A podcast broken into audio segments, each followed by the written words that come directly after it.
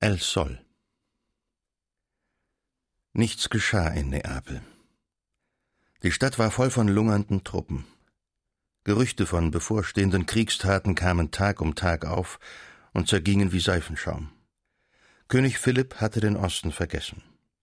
Die ketzerischen Niederlande waren der Stachel in seinem Fleisch. Schon drohten Holland und Seeland kühn mit dem Abfall. Im Angesicht der ganzen ungeheuren spanischen Monarchie. In der wimmelnden Südstadt lebte Cervantes traurige Sommertage. Sein Geld ging zur Neige. Zwar wäre das kein Unglück gewesen, denn Bruder Rodrigo war ihm zur Seite, den frischen lombardischen Sold in der Tasche. Den kümmerte nichts. Er drang ihm auf, was er hatte. Vom ersten Tage an hing er mit einer kindlichen Abgötterei an dem Bruder, fand unvergleichlich, was er getan und prophezeite ihm Großes. Miguel musste oft lächeln, wenn er ihn ansah. Ich bin eine Ausgabe von dir in Duodez, sagte er einmal. Ein buchhändlerischer Vergleich, den der ungelehrte Rodrigo wahrscheinlich gar nicht verstand, der aber zutraf. Der Fähnrich sah seinem Bruder ähnlich, nur war alles an ihm, Gliedmaßen und Züge vergrößert und vergröbert. Die hochgespannten Brauen buschten sich waldig, und die Adlernase sprang vor wie ein Berg. Nach einem Monat hatte Cervantes es satt. Ich reise, Rodrigo, sagte er unvermittelt. Hoffentlich geht bald ein Schiff. Rodrigo war sofort einverstanden. Wir reisen, sagte er. Ausgezeichnet, mein Miguel. Nur sag mir wohin. Nach Spanien. Nach Hause. Du auch? Es war eine Bankrotterklärung. Nach sechs Jahren Abwesenheit, fünf Jahren Kriegsdienst, kehrte er heim, zum Krüppel geschossen, ohne Rang, ohne einen Dukaten, darauf angewiesen, in den Vorzimmern der Madrider Kanzleien zu sitzen, seinen Armstumpf zu zeigen und sich irgendein Ämtchen zu erbetteln. Von der prinzlichen Empfehlung war nicht ferner die Rede. Wenn ihm der Hauptmann Urbina begegnete, wurde sein rotes Gesicht noch röter und blickte beschämt zur Seite. Mit der Heimfahrt übrigens traf es sich günstig. Man schrieb Mitte September. Am 20. waren drei Galeeren fällig nach Spanien. Selten wagte ein einzelnes Schiff die Reise durch die bedrohten Meere. Cervantes meldete seinen Abschied dem Hauptmann. Der war verlegener als jemals. Vom frühen Morgen an hielten sich die Brüder am Molo, in dessen Nähe die Schiffe ankerten. Das kleinste von den dreien, das ihnen bestimmt war, hieß etwas prahlerisch El Sol. Ihr Gepäck war gering, Waffen und Ledersack, das war alles. Andere Reisende fanden sich ein, eine farbige Gesellschaft. Das Militär überwog, aber es waren auch Beamte des Vizekönigs darunter, die heimkehrten, Kaufleute, Priester, Frauen und Kinder. Ein aufgeregtes Schwatzen und Lachen erhob sich. Fliegende Händler, aufdringlich, boten ihre Waren an, im seltsamen Wahn solcher Leute, der Reisende wolle sich durchaus mit unnützem Kram noch beschweren. Zwei Spielleute, Trommler und Pfeifer musizierten betäubend. Einige Herren ließen sich auf offenem Landungsplatz noch rasieren. Gleich hinter dem Molo lag das mächtige alte aragonesische Schloss. Dort wohnte der Vizekönig, und dort, als sein Ehrengast, logierte auch wieder Don Juan d'Austria. Weit war Lepanto, weiter die Flottenparade, da Cervantes den Kaisersohn zum ersten Mal erblickt hatte, in elegantester Pracht. Rechts, jenseits des kleinen Basins, wurde gemetzt und gehämmert. Es war das neue Kriegsarsenal, das da in die Höhe stieg.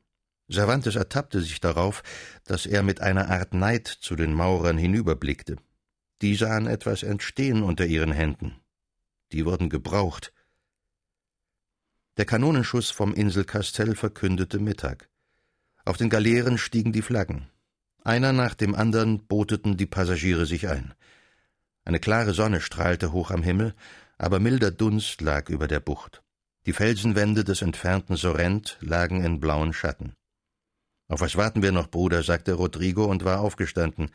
Schiffen wir uns ein wie die anderen. Cervantes zögerte ohne Sinn vor dem endgültigen Schritt. War erst der italische Boden verlassen, schien ihm jede Hoffnung vorbei. Er wandte sich im Sitzen um und blickte zurück auf die hochgestaffelte Stadt. So verharrte er lange. Sie waren fast schon die letzten. Da sah er um die Ecke des Schlosses und über den Platz, der jetzt beinahe leer war, einen kriegerisch gekleideten Mann auf sie zueilen. Er legte die Hand über die Augen und erkannte den Hauptmann. Schon von weitem rief er und schwenkte Papier in der Hand, der Helm saß ihm schief wie am Tage von Lepanto.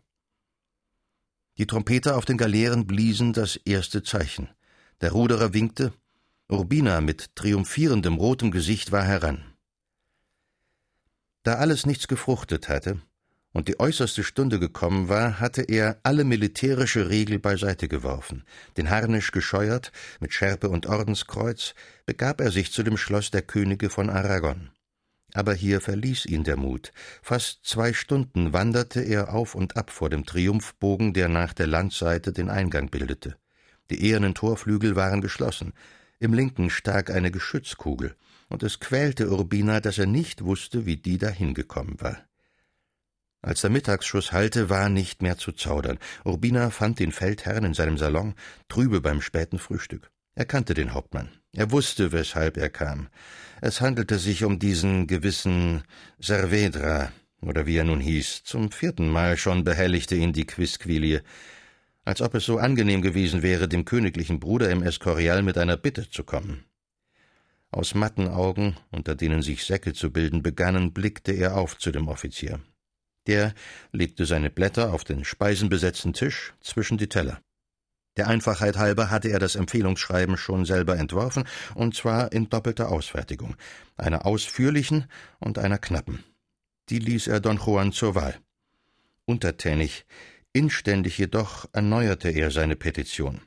Heute, gleich jetzt, segelte jener Tapfere, für den er bürge. Er fühle sich selber beeinträchtigt, von seinem Feldherrn an der Ehre verletzt, rief er zitternd vor Dringlichkeit, wenn sein Antrag wieder verworfen werde. Keine Antwort kam. Apathisch kaute der Kaisersohn.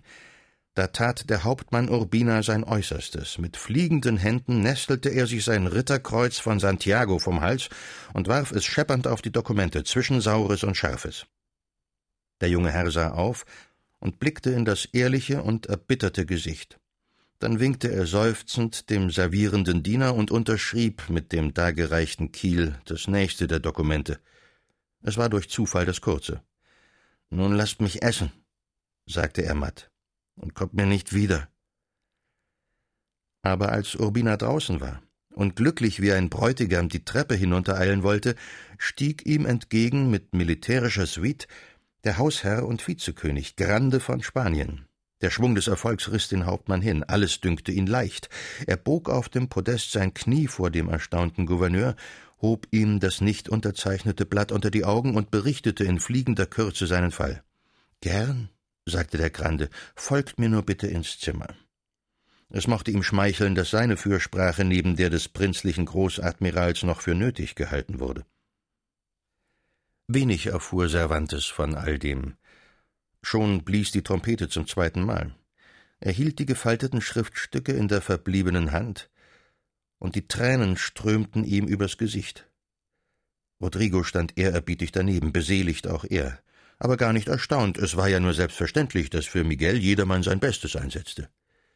Geleit euch die Jungfrau, sagte der Hauptmann, und das war alles. Zur guten Zeit hatte sich ein Südwind erhoben, und trieb das kleine Geschwader den richtigen Weg, am Kap Misenum vorbei, durch die Straße von Procida. Bald aber war Meeresstille. Eng beieinander sich haltend, schlichen die drei Schiffe die italische Küste entlang gegen Norden. Das offene Meer ohne Not zu überqueren, wäre tollkühn erschienen. So war es eine langsame, aber eine heitere Fahrt. Jedermann freute sich auf die Heimkehr. An Bord der Sonne schien kein Unglücklicher zu sein. Auch die Ruderer waren hier freie Matrosen, sie sangen sich auf ihren Bänken den Takt. Von allen der glücklichste war der Fähnrich Cervantes. Er konnte sich nicht satt lesen an den Dokumenten, die seines Bruders Ehre und Zukunft bedeuteten. Er wusste sie auswendig, er zitierte sie jedermann. Ein Soldat, der bisher vernachlässigt war, der sich aber durch seine Tapferkeit, Einsicht und tadellose Aufführung die allgemeine Achtung erworben hat, wiederholte vor Kaufleuten, Mönchen und Frauen sein entzückter Bass.